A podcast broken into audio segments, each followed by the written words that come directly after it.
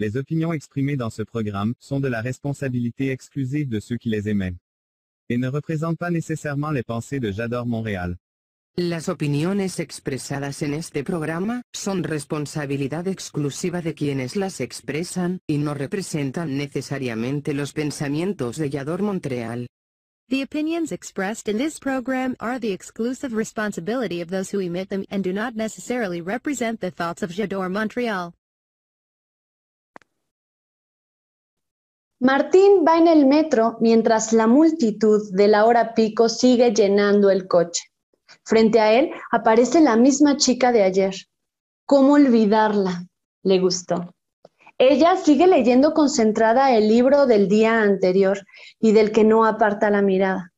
Martín trata de ver el título, pero la delicada mano de largos dedos lo cubre. El anuncio de la última parada hace que la joven lo observe fugazmente soñadora. El libro se cae de sus manos. Martín lo recoge y antes de devolvérselo, mira indiscreto el título. ¿Cómo encontrar el amor de tu vida? Superación personal de Alex Mauricio Correa López, de la ciudad de Medellín. Mi nombre es Fernanda Garza y esto es En Cuentos Vallador Montreal. Comenzamos.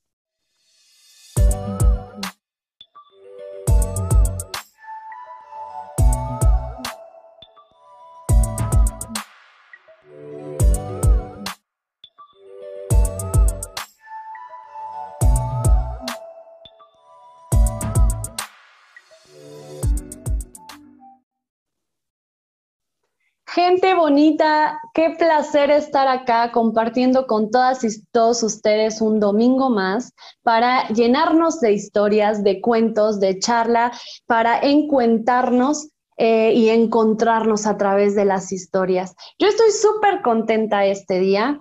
Eh, les quiero, les tengo noticias. Estoy como medio nerviosa, medio emocionada. Y es que fíjense que Tuvimos nuestra función de las leyendas oaxaqueñas y quiero agradecer a las personas que asistieron a este evento, nos la pasamos súper bien, estuvo de miedo, divertido, eh, como que de todo hubo en esta función. Y ahora quiero invitarles, además de agradecerles a las personas que asistieron a esta función virtual, eh, les quiero invitar porque tenemos una nueva función, estamos preparando una función. No sé si recuerdan, que para cerrar la primera temporada estuvo acá con nosotros Antonio Ayala y eh, pues platicó en la charla salió que a los dos nos encantan las historias sobre el planeta Tierra, sobre la naturaleza, sobre todas estas cuestiones nos apasionan. Y salió la idea de contar historias esas historias para amar al planeta. Entonces quiero invitarles a esta función que va a ser eh, entre Toño y yo vamos a estar contando historias para amar al planeta. Va a ser el sábado 9 de eh, octubre a las 9 de la noche. Es una función para todo público. Eh, el boleto cuesta 40 pesos mexicanos, 2 dólares para las personas que están en Canadá que quieran ser parte de este evento y bueno, pues qué emoción. Ahí les vamos a estar esperando para adquirir sus boletos, para apartar sus lugares. Pueden eh, escribirnos en las redes sociales, ya sea de Yador Montreal, las redes sociales de Encuentros o en mis redes sociales personales. Por ahí también viene un número en el que pueden escribir para pedir la información o apartar sus boletos. Entonces, pues bueno, ahí está la invitación, qué emoción. Eh, eh, espero se animen a estar eh, encontrándose, encuentrándose con nosotros en este sábado 9 de octubre. Y bueno, pues entre otras noticias, el día de hoy tenemos a un invitadazo de lujo. Yo estoy muy contenta, muy agradecida, muy emocionada. Tengo un buen de preguntas. Este, y bueno, pues no sé, sin más, voy a leer un poquito de su semblanza para irlos introduciendo a este programa eh, especial y, con, y con este narrador que yo creo que la gente, porque por acá hay mucha gente que, que es narradora o que esté en el camino de la formación para volverse narradora de historias y seguramente lo conocen. Y para las personas que no lo conocen, pues hoy van a conocer un poco de nuestro invitado, Arturo Campos, que accedió a venir a este espacio para contarnos historias y para contarnos su historia y hablar sobre la historia y la historia de las historias. Y bueno, van a ver por qué tanto la palabra historia, porque de verdad que, que está un poco raro este asunto. Él aparte de ser narrador de historias, es historiador, o sea, todo el tiempo está como que metido en esta cuestión de las historias. Él es licenciado en historia por la Universidad Autónoma Metropolitana y tiene estudios de maestría en la, en la perdón, filosofía, en la eh, Facultad de Filosofía y Letras de la UNAM. Eh, él es narrador oral, como les cuento, desde 2012. Se formó con Marcela Romero en la UBA de Tlatelolco y ha sido parte de regaladores de palabras de la UNAM, de Alas y Raíces, eh, de la Secretaría de Cultura, ha sido invitado en el programa Aprende en Casa de la SEP también, ha estado como invitado en el Palacio de Bellas Artes, en la Biblioteca Vasconcelos, en el Centro Cultural Los Pinos, entre otros muchos recintos de la Ciudad de México. Él además interpreta a Fray Servando Teresa de Mier en el Museo Nacional de las Intervenciones. Desde 2014 también dirige recorridos dramatizados en el Museo Erenitorio Fray Domingo de Betanzos y es colaborador de la revista Crónicas y Leyendas de México. Además, es coautor de los libros Cuentos Intrusos, Contar en Libertad y Automotores y Transporte. Él fue becario del programa de creadores escénicos en 2019, el FONCA, en donde precisamente desarrolló un proyecto sobre eh, de, los narradores de historias contando las historias de la historia. Bueno, vamos a hablar con él en este programa para que nos cuente más sobre ese proyecto y sobre eh, todos estos espacios en donde él comparte las historias, un poquito también sobre la memoria, sobre la historia con mayúscula y las historias. Eh, en fin, además él fue jurado también del FONCA en el 2020 y hoy está aquí en nuestro programa En Cuentos Vallador Montreal. Es un placer tenerlo acá, es un gusto siempre escuchar sus historias porque a mí, bueno, yo soy fan, me encanta escuchar sus historias, las disfruto mucho, me, me, me ponen como de muy buen humor y espero que eso pase con todas y todos ustedes. Así que sin más, vamos a un corte rapidísimo de 30 segunditos, acomódense. Si ustedes están viéndonos desde Facebook o alguna otra red social, píquenle al link, vénganse directo acá a la plataforma de Yador Montreal, participen en nuestro chat, vayan mandándonos saludos, besos, abrazos, Díganos desde qué parte del mundo nos están viendo, saluden a nuestro invitado y pues vamos y volvemos con él. Hola a todos, los esperamos este lunes 27 de septiembre a las 9 de la noche hora de la Ciudad de México, 10 de la noche hora de Montreal, en el programa de Galería Creativa por Elizabeth Llanos, Vallador, Montreal. Eh, hablaremos del trabajo de Casa Usu de acompañamiento de mujeres. Los esperamos, no se los pierdan. Eh, pues ya estamos acá, qué emoción, qué nervios, qué, qué felicidad, qué alegría, qué todo. Arturo, ¿cómo estás? Bienvenido, muy bienvenido a este espacio. Muchas gracias, estoy emocionado, eh, agradecido, expectante, nervioso. Siempre, siempre nos causa nervios el compartir cosas, nervios bonitos, de esos nervios que se sienten cuando uno sabe que van a pasar encuentros y encuentros bastante bonitos. Muchas gracias por tu invitación.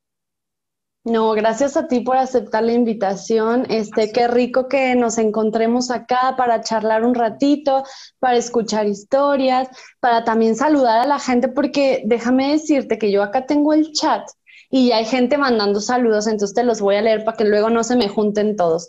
Por acá María dice saludos desde la Ciudad de México, noche espectacular, noche de encuentros. Muchas gracias a María por estar acá. Chonca dice felicidades por un domingo más de encuentros. Gracias. Rosy nos manda saludos, saludos a Rosy. Lico dice, como todos los domingos, listo para encuentarnos, nos saluda desde Querétaro. Rosa Elena dice, hola, hola Rosa Elena, invitado de súper lujo. Claro que sí, aquí en Encuentros invitadazos e invitadas a siempre eh, de lujo y, y qué gozo tenerles acá para que nos compartan sus historias. César Rincón está presente también. Un abrazo, un beso. no sé si, no sé si ahora andas en Ciudad de México, en Zacatecas o en cualquier parte del mundo, pero él nos manda saludos. Este, y eso. Bueno, Federico dice desde Querétaro disfrutando este maravilloso programa. Pues muchas gracias, gente, por estarse acá conectando. Les recuerdo que si nos están viendo desde Facebook, solo tienen que picarle al link que dice www.yador-montreal.com diagonal en direct. Ese es el link que los trae acá directamente y todos sus saludos, besos, abrazos, este, chismes, eh, todo lo que nos quieran contar, acá lo vamos a leer en nuestro chat en vivo y conforme vaya sucediendo este encuentro y estas historias ya nos pondrán ahí comentarios. Y pues bueno, vamos a iniciar porque el tiempo siempre se nos va de volada y eso es tan triste que, bueno, a veces es bueno porque pues te quedan ganas de más, ¿no? Como que de seguir hablando con la gente, seguir escuchando historias. Pero bueno, vamos a empezar.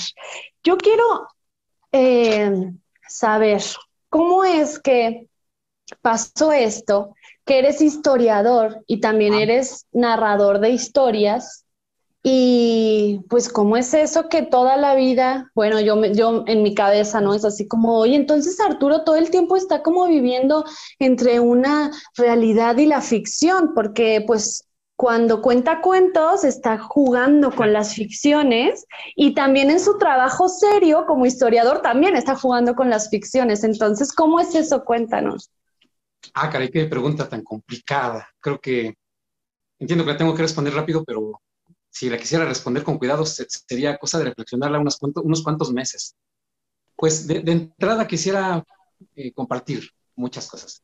La, primera es que yo espero que mi trabajo como historiador no sea serio, o no sea demasiado serio. Sí requiere rigurosidad académica, investigación, eh, metodologización. También la narración oral requiere investigación, metodologización y compromiso. La historia desde la mirada de los historiadores es muy diferente de, la historia desde la mirada de los lectores de historia. Los lectores de historia es una cosa interesantísima. ¿eh? Eh, los lectores de historia exigen que haya verdades y los historiadores, ya sea que sean, ya, que sean autores o que sean coordinadores o que sean partícipes de algún resultado editorial, eh, no pretendemos dar verdades, no pretendemos dar cosas indiscutibles. Eh, no queremos revelarles a la gente lo que sí se tiene que saber. Eh, eh, no, los historiadores damos posibilidades de interpretación en, las cuales la, verdad es una probabilidad, pero no es como nuestra, nuestra intención absoluta. Y ahí es donde se encuentran las historias académicas, las historias rigurosas, las historias del tiempo histórico, como dicen los historiadores, con los cuentos. Eh, dan un margen imaginativo grandísimo para que la otra parte, que es la que genera, la que construye el lector de historia académica o el que escucha cuentos, sea la que le dé el acabado. La imaginación, si yo les digo a mis alumnos o a quienes estén en una visita guiada, Hidalgo y Morelos se encontraron por fin nuevamente.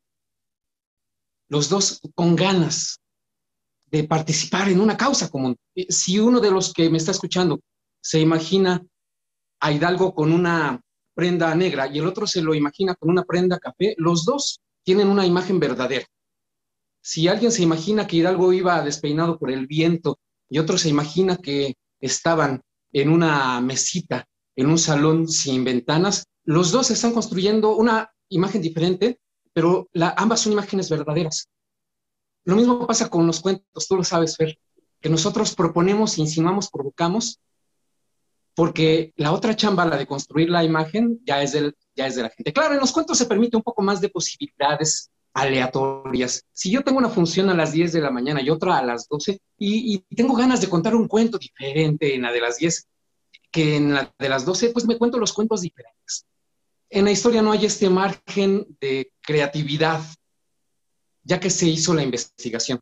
Eh, lo digo porque la investigación también requiere mucha creatividad. Entonces, ya que tenemos el resultado, la comprobación, el famoso método científico que los historiadores decimos que utilizamos, ya es inamovible. Eh, en los cuentos sí existen más márgenes de invención en el momento en que se comparten, pero en general se parecen. también la intención es hacer las, las historias emocionantes. El relato de la revolución, hacerlo emocionante. El relato de la vida cotidiana en siglo XVI, hacerlo emocionante. El relato de los hombres que iban por agua a las pocas fuentes que había en la Ciudad de México en siglo XVIII, hacerlo emocionante. El relato de las preocupaciones de los virreyes o de los desplantes de los actores de teatro, todo eso hacerlo emocionante. Y también es un recurso que pretendemos los que contamos cuentos, hacerlo emocionante. Eh, algo de ciencia ficción, algo de misterio, algo de terror, un cuento romántico, hacerlo emocionante. En eso nos parecemos los historiadores y los cuentacuentos. Queremos emocionar y queremos que la gente se vaya contando esas historias que acaban de escuchar de nosotros. Me encanta. creo que no respondí a la pregunta, por cierto. está bien, está bien. Me encanta esto que dices porque me, me hace pensar que, vaya, cuando una persona escucha una historia, como tú bien dices, le pone el otro 50%, ¿no? Por así decirlo, ¿no? Le pone la otra mitad para que esa historia sea completa ya y todo lo que haga falta con tu imaginación, tu mente la, la transformas o la completas, ¿no? Pero yo siento, bueno, no lo sé, solo es como una este, una idea que ahora me viene a la mente. Tampoco es como que para que nos pongamos a discutir sobre este punto, pero se me hace chistoso porque yo creo que a final de cuentas la gente que eh, estudia historia y que escribe la historia o dice, bueno, yo creo que esto fue así, pasó así y así, a final de cuentas no estuvo en ese momento, entonces es muy probable que mucho de lo que se escribe en la historia, como con H mayúscula, la historia del mundo o de México o de cualquier suceso histórico, pues a final de cuentas tenga mucha cosecha de el que estudió ese hecho y el que dijo, así fue, aquí se encontraron y se dijeron esto y esto. Es también un juego de contar una historia, ¿no? Sí, absolutamente. El historiador, al igual que el cuentero cuando comienza a preparar un texto, o el cuentero que está en su etapa de público. Los cuenteros comenzamos a ser cuenteros siendo público, siendo público que se enamoró del cuento o de la forma del cuentero. Eh, el historiador, al igual que el público y que el cuentero, requiere un ejercicio imaginativo bastante sabrosón, en el cual, con las noticias que hay en periódicos o en libros que ya han hecho otros historiadores, o en lo que le contaron sus abuelos, o en los paisajes que ve en la calle, porque un requisito ideal de, la investigación histórica es ir al lugar donde pasaron los hechos históricos, caminar por las mismas piedras, andar por las mismas calles, encontrarse con las mismas sombras. Eh, el historiador es un ejercicio inventivo de imaginación eh, que sí, que sí puede desbordarse hacia, hacia lo creativo, fantástico. Eh, decimos que utilizamos el método científico, miren, yo lo que dije, pueden creerlo o no, yo, yo tengo aquí mi trabajo que me costó dos años, pero ese trabajo de dos años fue un viajezote mental, ¿no? En el que, el historiador de repente dice, me voy a poner en esta piedra para ver a los personajes del pasado y dice, no, mejor en la piedra de allá porque allá hay sombrita y así estos personajes muertos a los cuales estoy viendo, pues no se van a dar cuenta y no los voy a interrumpir. Depende de qué piedra uno se pare, depende de por cuál calle uno llegue a reencontrarse con la batalla o con la toma de posesión o con el cortejo de los jóvenes que vivieron hace dos siglos, es una historia diferente. Y sí lleva mucho de imaginación y lleva mucho de cosecha. Un historiador muy querido entre, en, la historiografía mexicana, que falleció hace ya algunos años, don Luis González, de Michoacán, él, decía, no se nos olvide que la historia lleva mucho de poesía, no le quitemos esa parte. Y sí, eh, la verdad, no es que no seamos confiables, pero reitero, no pretendemos ser como, como dadores de verdades. Si un historiador les promete que les va a dar la verdad absoluta, es un mal historiador. Y eh, no, no, no le contaban cuentos de chiquito, evidentemente. Ay, me encanta. Oye, te voy a leer comentarios porque te digo que luego se me van y acá hay un montón de cosas que la gente nos está poniendo. Perdone porque No, no, no, está súper. Roselena dice, el norte también cuenta presente. Saludos, al norte también cuenta, Roselena. Chonka nos dice, felicidades por el invitado de super lujo. Ah, mira, tiene, traes, traes acá porra, ¿eh? Hay gente que ya te ha escuchado contar y todo. Muy bien. Roselena, Arturo Campos, gran narrador, lo sabemos, lo sabemos, por eso está acá. Rosy, muchas gracias. Muchas gracias. César Rincón nos dice, Walter Benjamin destaca el trabajo del cronista o el narrador oral. César Rincón dice, por, ah, bueno, Walter Benjamin destaca el trabajo del cronista o narrador oral por sobre el del historiador. ¿Qué opinas? Ok, tenemos acá una pregunta. ¿Qué opinas? Te la leo de nuevo. Eh, yo, yo estoy de acuerdo. Dice, Walter Benjamin destacaba el trabajo del cronista o narrador oral por sobre el del historiador. ¿Tú qué opinas sobre esto? Sí, creo que el historiador es una especialización académica de muchos historiadores. También es algo en lo que nos parecemos un montón los cuenteros y los historiadores. Todos, todos, todos contamos cuentos. Eh, los que sean maestros, lo, digo de verdad, cuando piden tareas cuando eh, quieren saber el porqué de cierto comportamiento de un alumno, eh, está provocando a que el alumno nos cuente un cuento del por qué no hizo la tarea o por qué tal cosa. Todos contamos cuentos. Y también todos hacemos historia, historia local o historia doméstica o historia familiar. Eh, el cronista es un historiador más genuino, más natural, porque es el que está contando las cosas de su tiempo desde su propia mirada. Y eso es lo que a los historiadores, por una cuestión de la naturaleza, eh, bueno, es una de nuestras carencias. No vivimos, como decía Fer, la época de la cual queremos hablar. Y hay muchas personas que sí nos reclaman, oye, ¿tú con, qué derecho hablas de cosas que pasaron 200 años antes de que nacieras? Tú no las viviste. Y, bueno, eh, eh, eh, quizás son muy rigurosos en su reclamo, pero tienen razón. El cronista las vive o el cronista escucha las voces de personas que las vivieron. Yo estoy de acuerdo, el cronista es un, es un contador de la historia primordial y podríamos ponerlo, de hecho son maestros de los historiadores, cronistas. Sí, absolutamente. Gracias, Arturo. No, sí, sí, súper. Este, por acá, gracias César Rincón por esa este, pregunta y traer a Walter Benjamin acá al, programa. Eh, justamente ahorita me gustaría hablar sobre personas, personajes y todo esto como a través de las historias, pero déjame leer por acá comentarios. Eh, Mari Carmen dice, hola, lista para escucharlos desde Tlatelolco, saludos cordiales, saludos a Mari Carmen. Y Leti Rubalcaba, un beso a Leti, gracias por estar acá. Dice, buenas noches, saludos desde Catepec. Pues muchas gracias a toda la gente que está acá súper entrada en la charla ya, porque sí está bien interesante. Y ahorita que, hace rato que mencionaste esto de, los, personajes y, y ahora que César también habla de uno, vaya, no en el sentido de personaje, de, que es el personaje de un cuento, el personaje principal, sino una persona, pues, porque en la historia eh, hay personas que ya no están ahora, pero, por ejemplo, tú cuando mm, haces esta caracterización y traes, por ejemplo, a Fray Servando, eh, o puede ser cualquier otra persona que caracterice a una hablando de personas, personajes como personas reales, personas que existieron, ¿crees que es una forma el contar las historias de estas personas, de traerlas al presente, de que sigan de alguna forma estar mm, presentes, de que sigan presentes de alguna forma? Sí, eh, es importante, eh, no por la persona. En mitad del siglo XX, o si no todo siglo XX, se procuraba que nos aprendiéramos las historias de vida de los héroes como si fueran santos. Que el aprenderse la vida de los santos también tiene una intención pedagógica, social, vinculativa y demás. Pero nos volvían casi feligreses de Miguel Hidalgo, casi feligreses de Morelos, casi feligreses de, Álvaro Obregón, de Venustiano Carranza.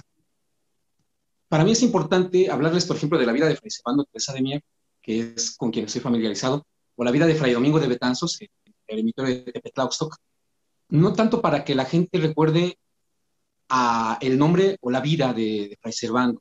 Eh, claro, tenemos que decir que, nació en Monterrey, que murió en Ciudad de México, que participó en, eh, en, estos lugares, en estas batallas, pero esos personajes representan a un conjunto social. Fray Servando representa a los frailes dominicos y representa a los insurgentes. Hablar de él es hablar de, de, ese montón de gente que, que cambió, que, construyó, que, que, tomó decisiones y que por esas decisiones en las cuales se les fue la vida merecen, merecen ser recordados no podemos sabernos los nombres de todos, son cientos de personas. No podemos estudiar las historias personales de todos, porque una investigación al historiador le puede llevar desde uno hasta ocho o doce años.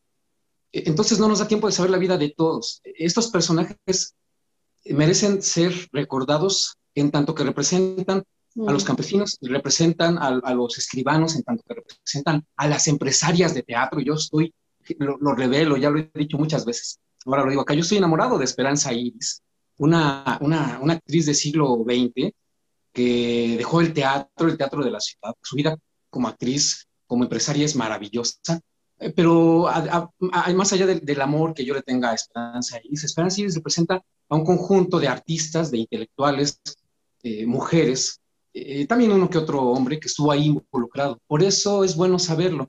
Y a fin de cuentas, reconocernos en un espejo, aunque sea un espejo un tanto lejano, nos ayuda a agarrarle la onda a la vida un poquito, un poquito.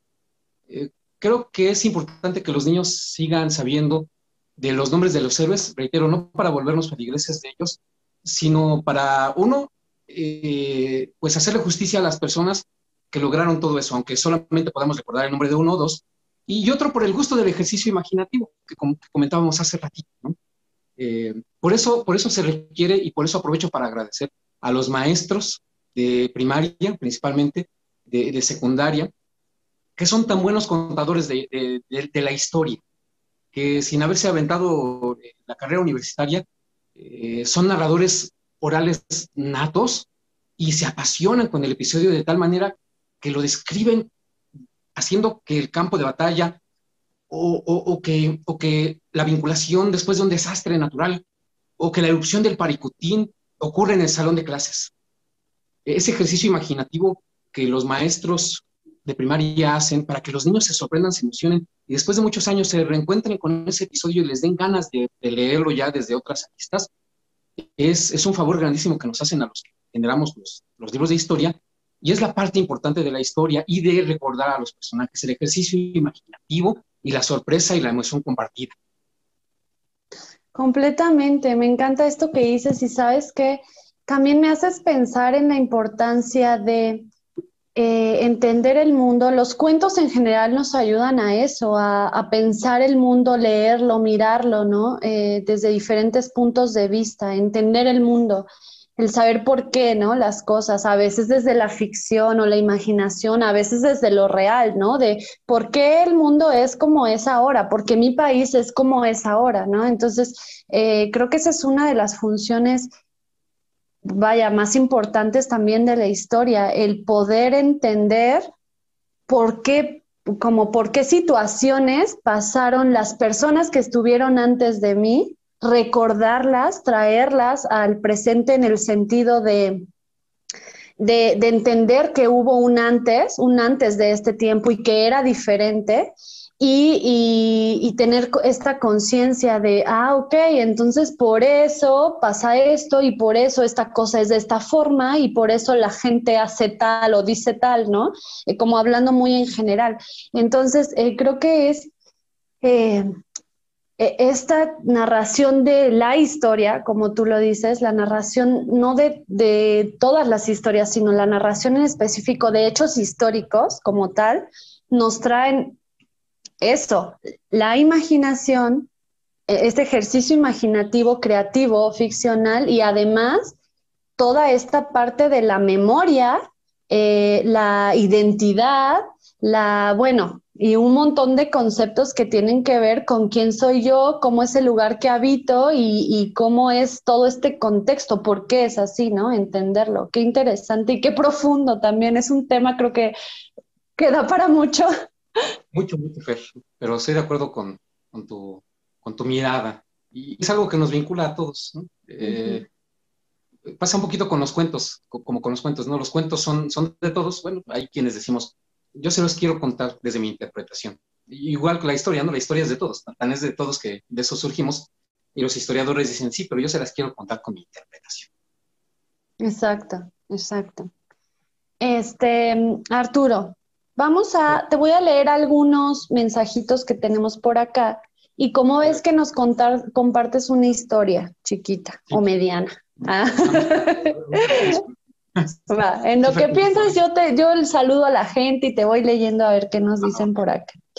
A ver, eh, me quedé por acá. Leti, Leti Rubalcaba dice: Eres un historiador con fundamento diferente de la historia oficial. Ok, ese es otro súper puntotote, ¿no? Para, para desglosarnos la historia oficial y como todas estas cosas que han dicho por ahí, que es que eso no era cierto, eso no fue, y eso, o, lo que dices de estas imágenes casi como santo, casi religiosas, ¿no? De, de la patria y así. Qué interesante punto.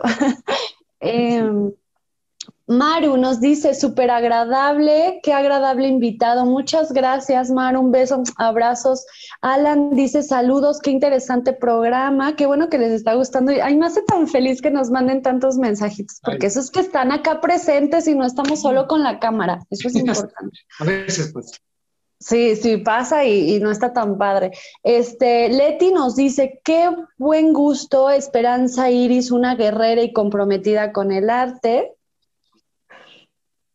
Orquídea, hola Orquídea, nos dice saludos, muy interesante conversación, gracias por estar acá. Alan dice, el invitado me recordó a mi maestro de historia de la primaria. ¡Ah, qué bonito! Qué bonito, gracias. Y dice, contaba las historias con esa misma entrega y pasión, muy bien, que, que justo, ¿no? La función de, de contar la historia no desde apréndete la fecha y el día y el mes, sino como desde el ejercicio de imaginar y revivir ese, ese momento, ¿no? Y por acá Maru dice que agradable tu invitado. Muchas gracias a toda la gente que está acá conectada. Eh, Arturo, ¿qué tal? Si quieres nos vamos a un corte súper rápido y regresando escuchamos tu historia. ¿va? historia. Sí, con gusto, Fer. Muchas gracias a los que nos acompañan y a ti.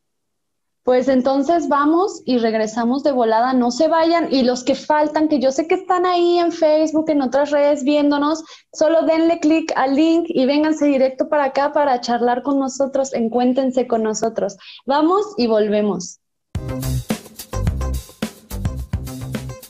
Descarga nuestra aplicación Yadon Montreal, donde encontrarás todos los eventos de la ciudad, fechas y horarios y el mapa de cómo llegar. Ahí podrás acceder a la información oficial. También contamos con más de 3.500 sitios de interés disponible en las tiendas oficiales de iOS y Android. Totalmente gratis. Descárgala ahora.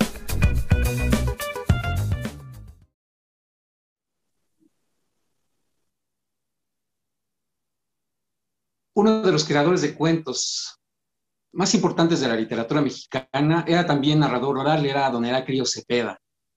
Con mucho eh, cariño les voy a contar un cuento de Heraclio Cepeda. San Pablito es el pueblo más bonito de toda la costa mexicana. Y usted que llega aquí como turista y lo ve con sus casas de tejas rojas, su iglesia con sus cúpulas llenas de palomas y el muelle donde los muchachos se enamoran día y noche ante el sonido de la marea, Usted ha de pensar que San Pablito siempre ha estado así bonito, pero no. No. Cuando yo era chiquito, mi pueblo era un puñado de chozas aventadas ahí en la arena del mar. Y éramos muy pobres. Todos una familia de pescadores. No había tanta gente como ahora. Cuando yo era niño, hasta los más chiquitos sabíamos pescar. A eso nos llevaba el hambre. Afortunadamente teníamos entre nosotros al pescador más grande del mundo. ¿Sabe quién? Pues mi abuelo, pues quién más. Si usted lo hubiera visto sentado en una palmera, parecería un viejito enclenque, debilucho, desganado. Pero cuando llegaba la hora de ir a pescar, siempre en la madrugada, el viejo caminaba apoyándose fuerte en la arena y conforme llegaba a la playa se hacía grande, grandísimo. Empujaba su lancha y se iba a conquistar el mar. Como diciéndole a su barca, ahora sí, es nuestro momento porque somos equipo, porque dominamos al mar, porque conocemos las aguas y porque traeremos un montón de peces.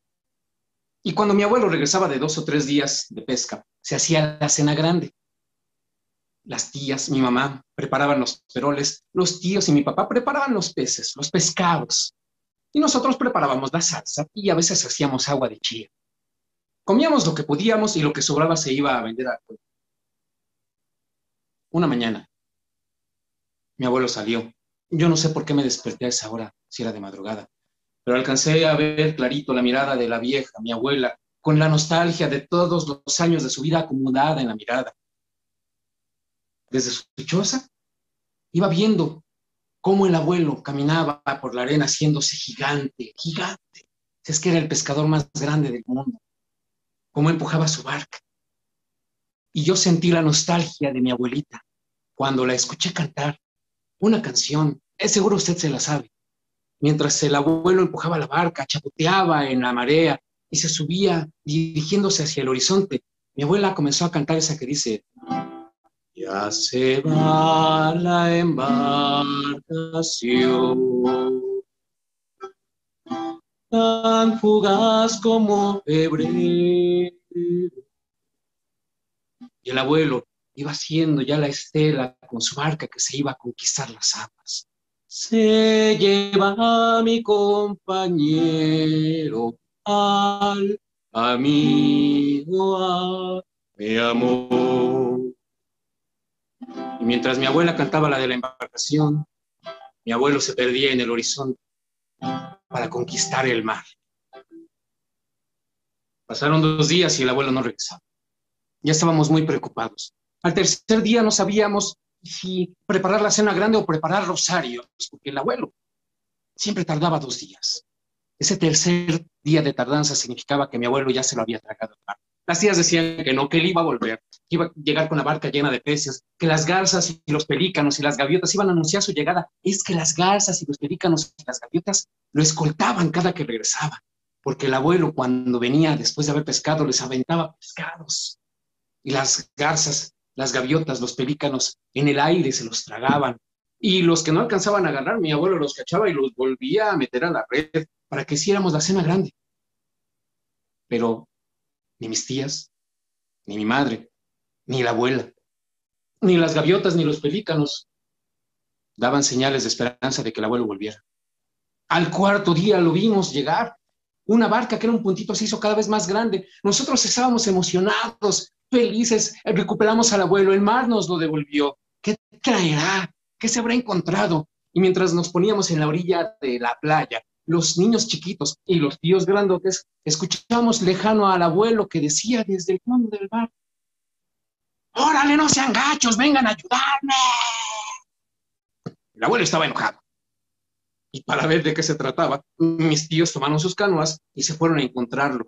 El abuelo necesitaba ayuda porque había pescado les voy a decir que pescó la Nos contó al llegar que estuvo vagando y bogando en el mar sin pescar nada y ya se iba a regresar sin pesca la primera vez en muchos años cuando vio en las soledades del océano una sombra debajo de su barca y pensó, aquí hay un pez grande y el primero que se decida va a mandar al otro al infierno. Si él se decide primero, me va a hacer naufragar. Está justo debajo de mí. Eso es lo que vio el abuelo en las de y si yo me decido primero de un arponazo, lo mato. Mi abuelo era buen cristiano, no quería irse al infierno. Así que con el instinto de su juventud y su brazo de viejo, tomó el arpón y ¡zas! Lo aventó hacia abajo de su barca. La sombra oscura se convirtió en una sombra roja. Había matado de un arponazo al rey. Caló la cuerda del arpón con todas sus fuerzas, imaginando qué pecesote era el que había capturado, el que había matado de un arponazo, y cuando vio la piel del animal. Dice que nomás se tapó los ojos, avergonzado. Y nomás dijo, caray, maté una ballena. Los pescadores buenos como los de antes, que usaban barcas buenas como las de antes, como esa que tenía mi abuelo, hecha por sus propios brazos, saben que las ballenas se encuentran, no se matan. Pues ahí venía el abuelo con la ballena jalando. El mar le ayudó, mis tíos hicieron más rápida la faena y de repente allí quedó el cadáver, espléndido, magnífico, como si la playa lo hubiera guardado su lugar desde hacía quién sabe cuántos años. Ese día comenzaron los trabajos de la ballena. Toda la familia comenzó a participar, rasgando la piel, cortando filetes, salando la piel, la carne de la ballena, preparando salsas. La cena grande fue grandísima, alcanzó para todos. Mm, pues imagínense si cuando llegaban unos cuantos pescados comíamos de bien hasta que nos doliera la panza, ahora teniendo una ballena ahí en la playa, pues comida nos sobraba. Seguíamos siendo pobres, eh, pero, pero comida nos sobraba. Bajaron los perros de los montes, hasta las hormiguitas bajaron. ¿Cómo se le llama? Usted, usted que tiene cara de que conoce el mundo, debe haber una palabra. ¿Cómo se le llama cuando el animal más chiquito de la tierra se come al animal más grande del mar? Yo no sé si hay una palabra, usted debe de saberlo. Las hormigas desde el Cerro Gordo bajaron haciendo una fila hasta llegar al cadáver de la ballenaza y se regresaron cargando su cachito de ballena hacia su. A los dos días estábamos llenísimos, repletos, satisfechos. A los tres días todavía nos daban ganas de comer ballena. A los cuatro días ya olía un poco feo, pero mm, pues no la íbamos a dejar así nomás, el cadáver a la mitad, ¿verdad? Sacamos, sacamos 54 barriles de grasa de este tamaño que mis tíos se fueron a vender al pueblo. Y hubo quien del pueblo llegó a comerse su cacho de ballena. A los cinco días apestaba a carne. El mar y el sol hicieron que ese manjar se volviera algo tan terrible. Cerrábamos las puertas, cerrábamos las ventanas. El aroma a ballena podrida nos entraba hasta la nariz, hasta los huesos, como los huesos de la ballena. Lo único bueno es que por las noches bajaban las luciérnagas. Usted seguramente habrá visto barcos muy bonitos. Yo le aseguro que no hay barco más barco que el cadáver de la ballena con luciérnagas en su contorno. Sería como un barco, un barco de adeveras. Pues bueno, esa silueta bonita e iluminada con forma de barco no nos quitaba la podredumbre. Ya, ya me acordé que le estaba contando la historia de mi pueblo. Pues, ¿qué creen? El abuelo entonces nos reunió a todos y ante el aroma, ante esa densidad de la podredumbre de la ballena, nos dijo a todos, a ver, mijos, a ver, mijas, no hay de otra. O sacamos el cadáver de la ballena de este pueblo, o sacamos este pueblo de la podredumbre de la ballena. Por eso nos vinimos aquí a fundar San Pablito, la ballena sigue allí. Ya le teníamos ganas a esta parte de la costa. Es un poco más agradable después que la cúpula de la iglesia, que el muelle, que los muchachos, la gente llegó. Quiero aclarar una cosa. Es mentira que la cruz de la iglesia de San Pablito esté hecho con, huesos de, con huesos de ballena. No, no. Mi abuelo buen cristiano pidió que se hiciera con esa forma, pero los huesos de la ballena están intactos desde hace 40 años. Si no me cree, tome usted un coche, vaya a playa, hacia abajo, al sur, por esta misma vía, por este mismo mar todavía verá a la ballena. No vaya ahorita, hay mucha luz, vaya al ratito. Encontrará los huesos de la ballena completos, pero vaya de noche, porque ¿sabe qué pasa de noche? Bajan las luciérnagas y se acomodan en los contornos de la ballena. Y yo le aseguro que esa ballena, después de tantos años, sigue siendo un barco. El barco más barco que haya visto usted en toda su vida.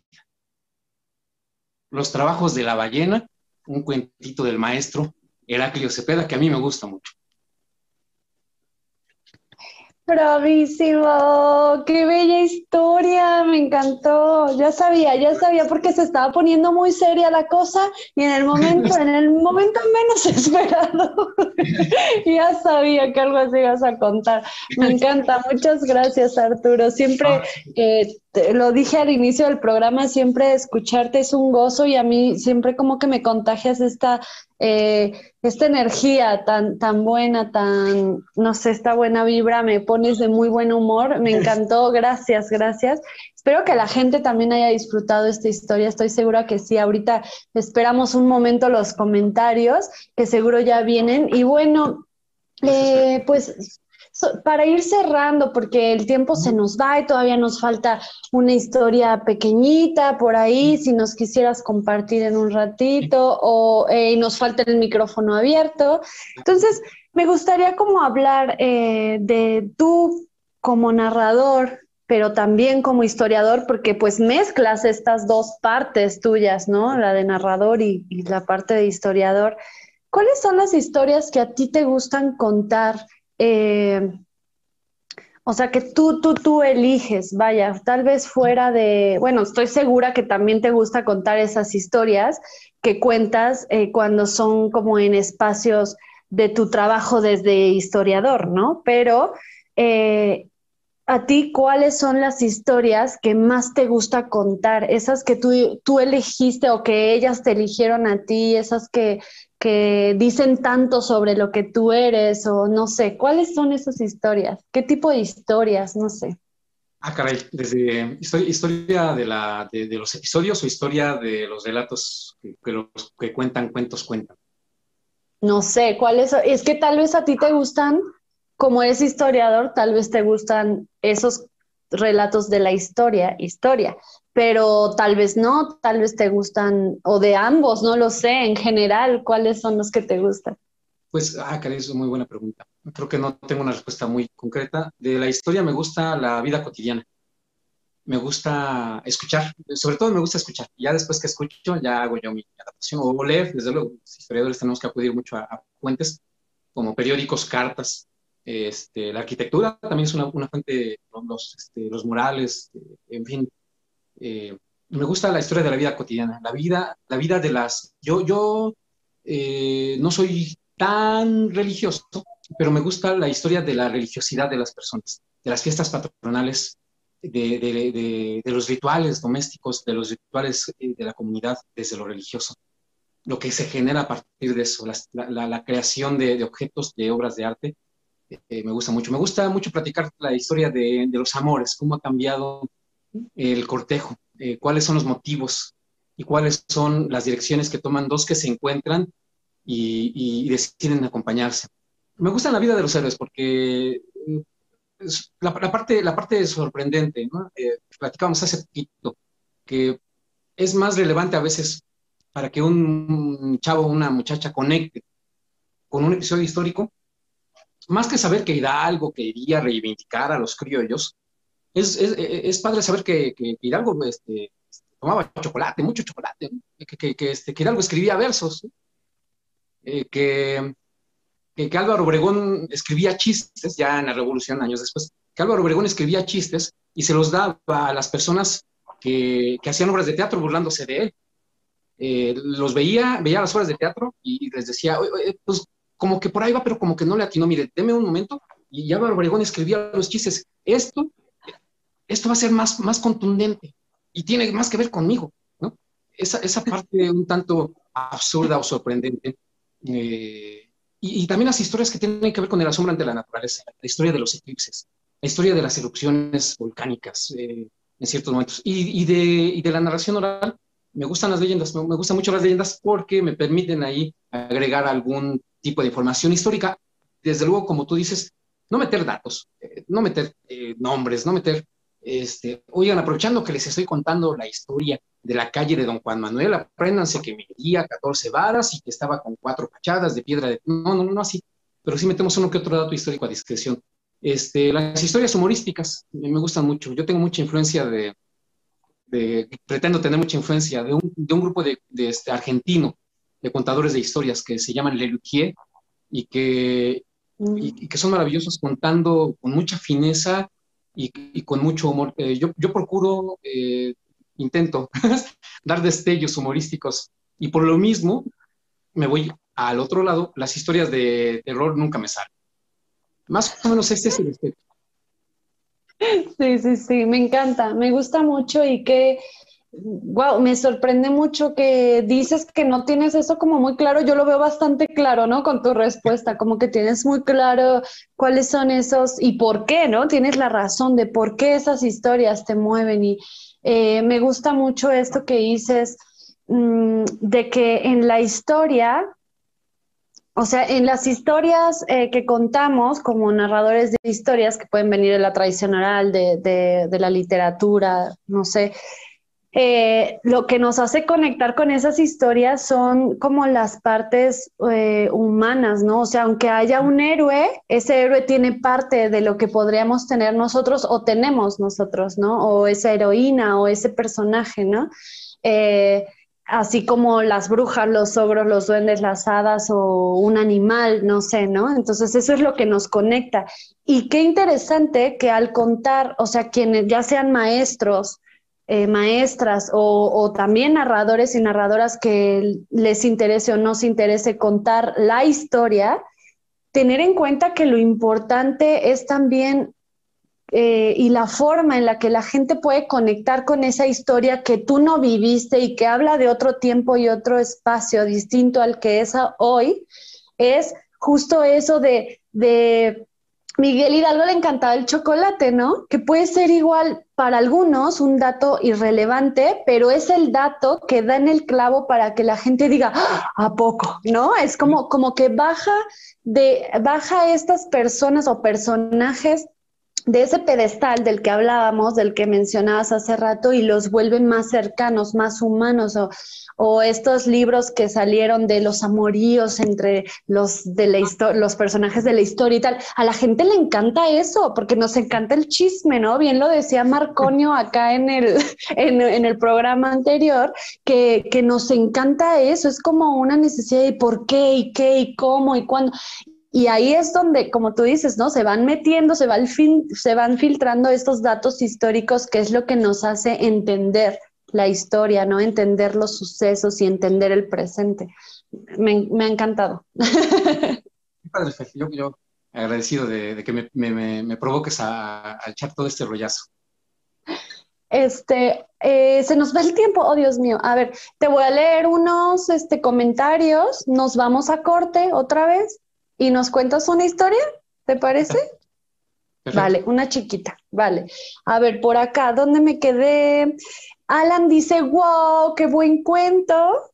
Em, Roselena dice, hermoso cuento. Lico dice, lindo cuento, combina la realidad y la fantasía como en toda historia.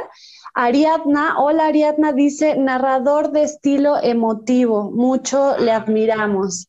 Ariadna, un abrazo Ariadna la querida Ariadna. Este, Leti Rubalcaba nos dice, ¿cómo se llama el grupo argentino que le gusta? Les Lutiers, Les ah, Lutiers, Leti. Este, y Ariadna dice, tiempos en los que la narración es importante, vehículo de emociones. Absolutamente de acuerdo, sí. Qué padre que estamos compartiendo esas emociones. Sí, qué, qué bella, de verdad, qué bello programa, la gente tan conectada, tan presente. Bueno, pues nos vamos un corte rapidísimo. Regresamos con una historia más de mi querido Arturo y nos vamos aproximando al final de este encuentro. Qué triste, pero qué gozoso. Yo estoy muy contenta porque ha sido muy gozoso. Entonces nos vamos a un corte y regresamos de volada. Duros, estrellados, revueltos en omelette. Las mujeres tenemos muchos puntos de vista que queremos compartir contigo. Te esperamos todos los viernes a las 22 horas a ser parte de Un Club de Huevos por Montreal. Mujeres poderosas cocinando opiniones. Viernes 22 horas Montreal, Canadá, 21 horas Ciudad de México.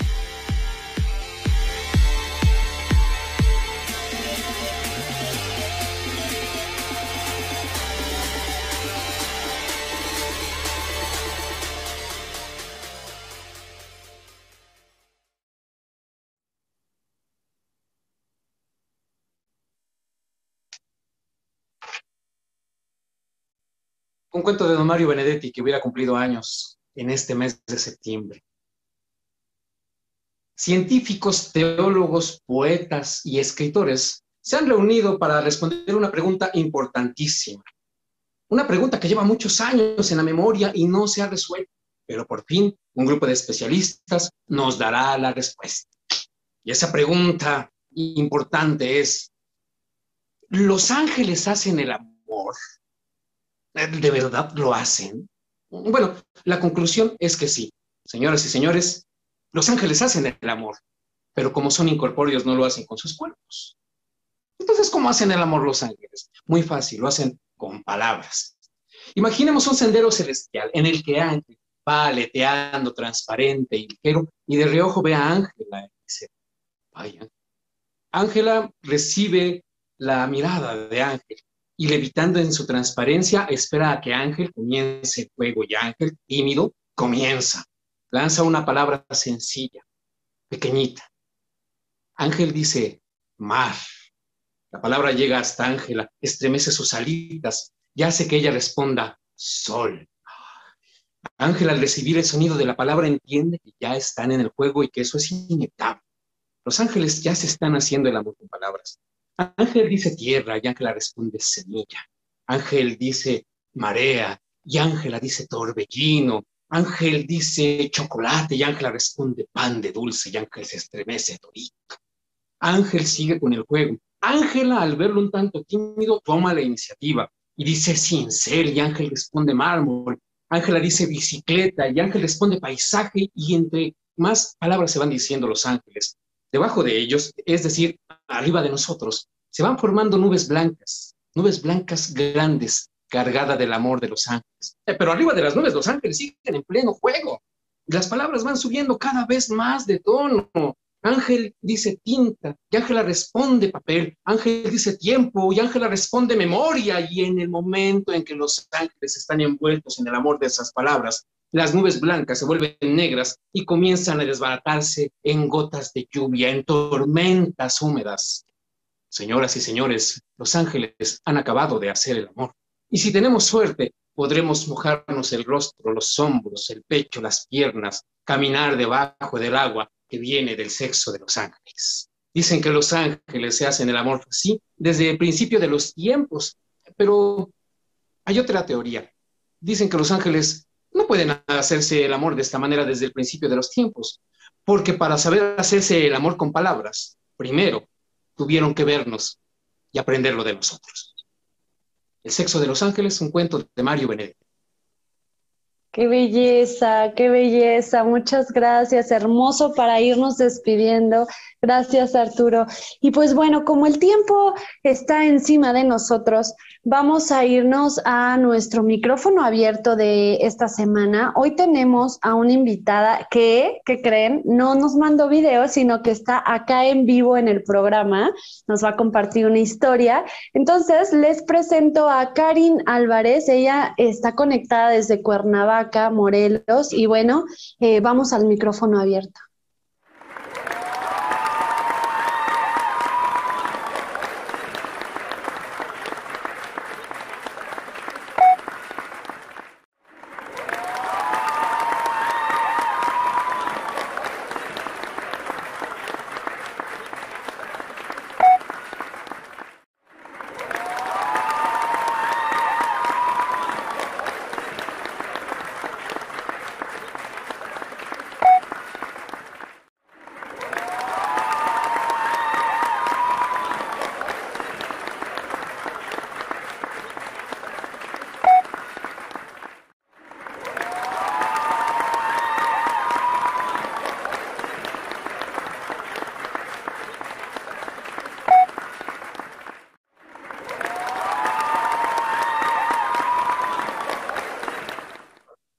Muy bien.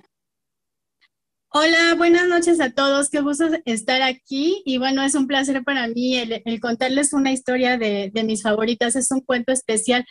Les voy a presentar a este cuento que se llama El príncipe de los enredos. Es una historia especial y maravillosa. El autor es Roberto Aliaga y el ilustrador es es Roger Olmos. Y en esta ocasión, en vez de narrarlo, yo lo que decidí es contarlo, pero leyendo a la vez. ¿Y por qué razón?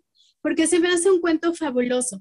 En particular, lo que tiene esta historia es que justamente las ilustraciones son tan bellas que merece muchísimo la pena observarlas. Así es de que aunque va a ser algo fuera de lo común, porque pues no es algo tan, eh, tan usual el, el presentar el libro, pero en esta ocasión es para mí la primera vez, les compartiré la historia. Y dice así, el cuervo apareció a gran altura. El campo se derramaba como una balsa. Solo había campo y cielo alrededor. y había un árbol de encino solo entre ellos. El cuervo se dirigió justamente a ese lugar. Se posó en el suelo del lado del tronco, se sacudió el abrigo y entonces mirando a su alrededor se acercó al árbol de encino y haciendo una reverencia abrió el pico y dijo, Buenas noches, señor tronco. ¿Es usted quien manda aquí? El tronco no supo qué decir. ¿Mandar sobre qué? Preguntó con voz alta. Aquí en realidad todo tiene vida. El cuervo sonrió sin ganas. Hm, se entretuvo comiéndose dos bellotas y añadió, pues o se manda o se obedece, querido tronco, y no hay más. Se dio la vuelta y alzó el vuelo, yéndose por donde había venido. A la mañana siguiente, el cuervo volvió al lugar y se posó en la más alta de las ramas. Ay, queridas hojas, dijo en poco loca. Díganme si puedo ayudarles en algo. Me dan tanta pena. Ustedes en realidad, qué tristeza que estén aquí. Las hojas extrañadas preguntaron al cuervo por aquella pena que sentía. Preguntaron todas a la vez. El cuervo se aclaró la voz. Tal vez esté equivocado, pero tengo la impresión de que ustedes son las más pequeñas y débiles del árbol, de que en realidad son el escudo del árbol. Ustedes son su paraguas, ustedes siempre están mojadas y están a la intemperie el tronco siempre está a la sombra, conversando con las raíces y según entendido, pues será porque ellos tienen menos trabajo y más tiempo libre. Las raíces abrigadas bajo tierra y el tronco sentado plácidamente sin nada que hacer. Ustedes en realidad están obligadas a ir en el vaivén del viento y en realidad protegen al árbol y al tronco de todas las tormentas. ¿Acaso no es suficiente motivo para sentir pena por ustedes? Dijo para terminar. Después miró su reloj de bolsillo. Se le hacía tarde. Alzó el vuelo y se fue por donde había venido. Las hojas quedaron cuchicheando entre ellas. Algunas ya habían palidecido. A la mañana siguiente el cuervo volvió al lugar. Se posó junto al tronco y aunque no era precisamente a él a quien quería venir, a ver, pero alejándose unos pasos, se tumbó sobre el suelo y lo abrazó con su abrigo. Metió el pico entre la tierra y entonces le susurró a las raíces, ¡ay, queridas mías, cómo las compadezco! Las raíces dejaron de hacer lo que estaban haciendo. No sabían de dónde venía aquella voz a causa de la oscuridad, pero estaban seguras de que les hablaban a ellas. Y fue una, la más cercana, quien preguntó al cuervo por la causa de su compasión. El cuervo se aclaró la voz de nuevo y dijo, tal vez esté equivocado, pero tengo la impresión de que ustedes están aquí encerradas, de que están bajo la oscuridad y son las encargadas de sustentar este árbol. Son quienes escarban entre la tierra buscando agua y alimento y también son quienes soportan el peso de todo este árbol sobre su cabeza. El tronco y las hojas, claro, pues siempre disfrutan de días y noches, de brisa y de sol, mientras aquí todo está oscuro y hace frío. puede que por eso sean tan felices a costa suya. Y puede que por, sea por eso que no las inviten a jugar en la superficie, para que ustedes conozcan la luz. ¿Acaso no es motivo de sentir compasión por ustedes? dijo para terminar. Miró su reloj de bolsillo y entonces se le hacía tarde. Se echó al pico un par de bellotas y el búho alzó el vuelo yéndose por donde había venido. Las raíces quedaron hablando entre ellas. Este cuervo que habrá querido decirnos, algunas ya se habían endurecido. A la mañana siguiente el cuervo volvió al lugar. Se posó en el suelo y entonces sentó a esperar. El tronco estaba angustiado. Las hojas comenzaron a caerse. También ellas querían estar quietas como las raíces y sentadas como el tronco. El tronco se echaba las manos a la cabeza. ¿Pero qué hacen? ¿Vosotras? ¿Ustedes no pueden tirarse al suelo? Ustedes tienen su propio lugar. las raíces dejaron de beber agua y comenzaron a despuntar entre la tierra y querían sentir la brisa y el sol. El tronco se echaba las manos a la cabeza. ¿Pero qué hacen? Ustedes no pueden salir del suelo. El tronco llorando quiso explicar a las hojas y a las raíces que cada uno tiene su propia función, que cada uno sabía hacer cosas que nadie más podía hacer y que cada uno tenía su propio lugar y no podía cambiarlo aunque quisiera. Las hojas cayeron todas, las raíces salieron a la luz levantando la tierra y el tronco lloraba. Te compadezco, querido tronco, dijo el cuervo entre dientes, y alzó el vuelo yéndose por donde había venido. A la mañana siguiente, el cuervo apareció a gran altura tras una nube. Traía una maleta. El campo se derramaba como una balsa. Solo había un campo y cielo y un árbol de encino seco entre ellos. El cuervo se posó en el suelo junto al tronco, colocó un buzón, dibujó una puerta y metió dentro su maleta. Después orgulloso se posó en una rama, príncipe de los enredos, rey de la nada. Este cuento es un cuento muy especial, es un libro álbum que ganó un premio Lazarillo en 2008 de álbum ilustrado. Así es de que lo recomiendo mucho y es un cuento precioso porque invita a la reflexión. Muchísimas gracias por esta participación y nos vemos hasta la próxima. Hola a todos, los esperamos este lunes 27 de septiembre a las 9 de la noche hora de la Ciudad de México, 10 de la noche hora de Montreal, en el programa de Galería Creativa por Elizabeth Llanos, Vallador, Montreal. Eh, hablaremos del trabajo de Casa Sub de acompañamiento de mujeres. Los esperamos, no se los pierdan.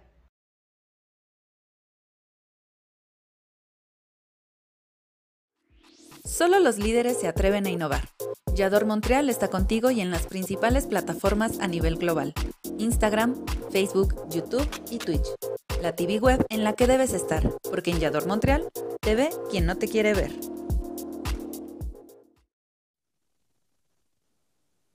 Pues muchísimas gracias, Karina Álvarez, por este cuentazo. Este, y pues Solo queda invitarles a que participen en nuestro micrófono abierto de encuentros. Este es un espacio abierto, eh, de confianza, em, libre, para que ustedes compartan sus historias. Pueden eh, compartir un libro como ella hizo, pueden compartir algo que ustedes hayan escrito, algo que les haya pasado, si los han espantado, si les rompió en el corazón, si encontraron al amor de su vida, si hicieron un viaje maravilloso, no sé, cualquier cosa que quieran contar y compartir, este es un espacio para hacerlo.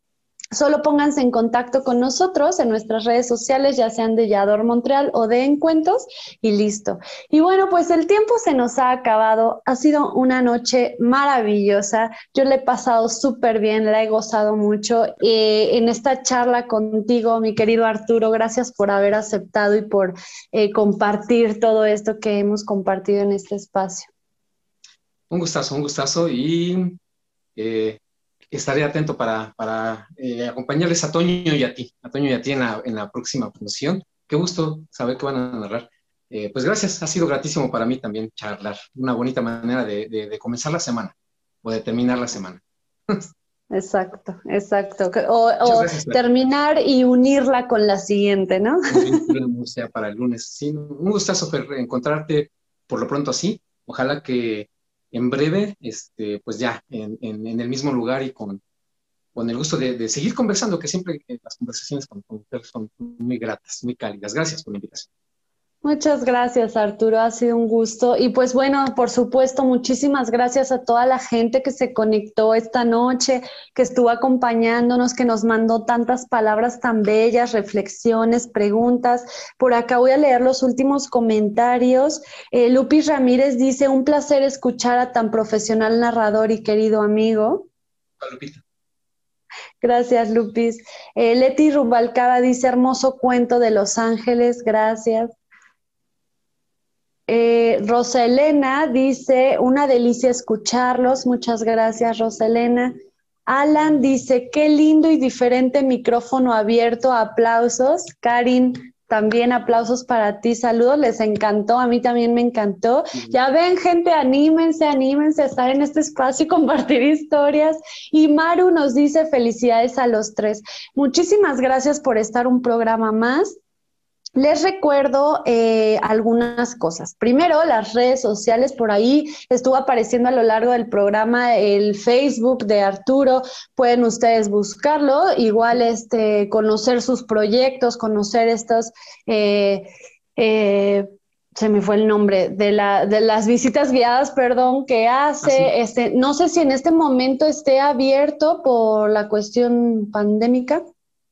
El Museo de las Intervenciones, que es donde colaboro, está cerrado, pero están teniendo actividades virtuales. Viene un concurso de ofrendas en el cual pues, estaré participando como Fray Baltasar de Medina, pero además eh, hay otras actividades virtuales del Museo de Intervenciones, eh, lo que a mí, a mí toca, y pues de repente ahí intermitentemente ando subiendo videitos a una página que se llama Sol para Rato. Este, pues por ahí también hacemos algunos comerciales de, de actividades culturales a las cuales nos resultaría importante que ustedes este, pues, pues se acercaran, sí. Ahí está. Pues ya están las invitaciones para que ustedes se acerquen a estos espacios.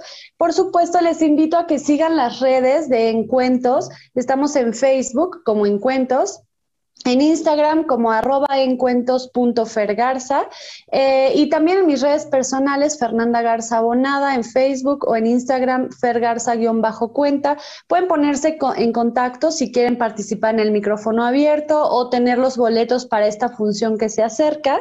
Eh, gracias Arturo por, por querer este, acompañarnos a Toño y a mí en la función. Espero que más gente se anime. Por supuesto, les recuerdo que sigan las redes sociales de esta plataforma Yador Montreal. Y bueno, estamos en todas las plataformas más importantes a nivel global. Tenemos este que es nuestro sitio web en donde estamos en cuentos todos los domingos a las 9 de la noche México, 10 de la noche de Montreal y otros programas buenísimos que ustedes se pueden acercar y conocer. También estamos en Facebook, YouTube, en Twitch, en Instagram, en Spotify, en donde pueden encontrar estos programas en, el formato de podcast.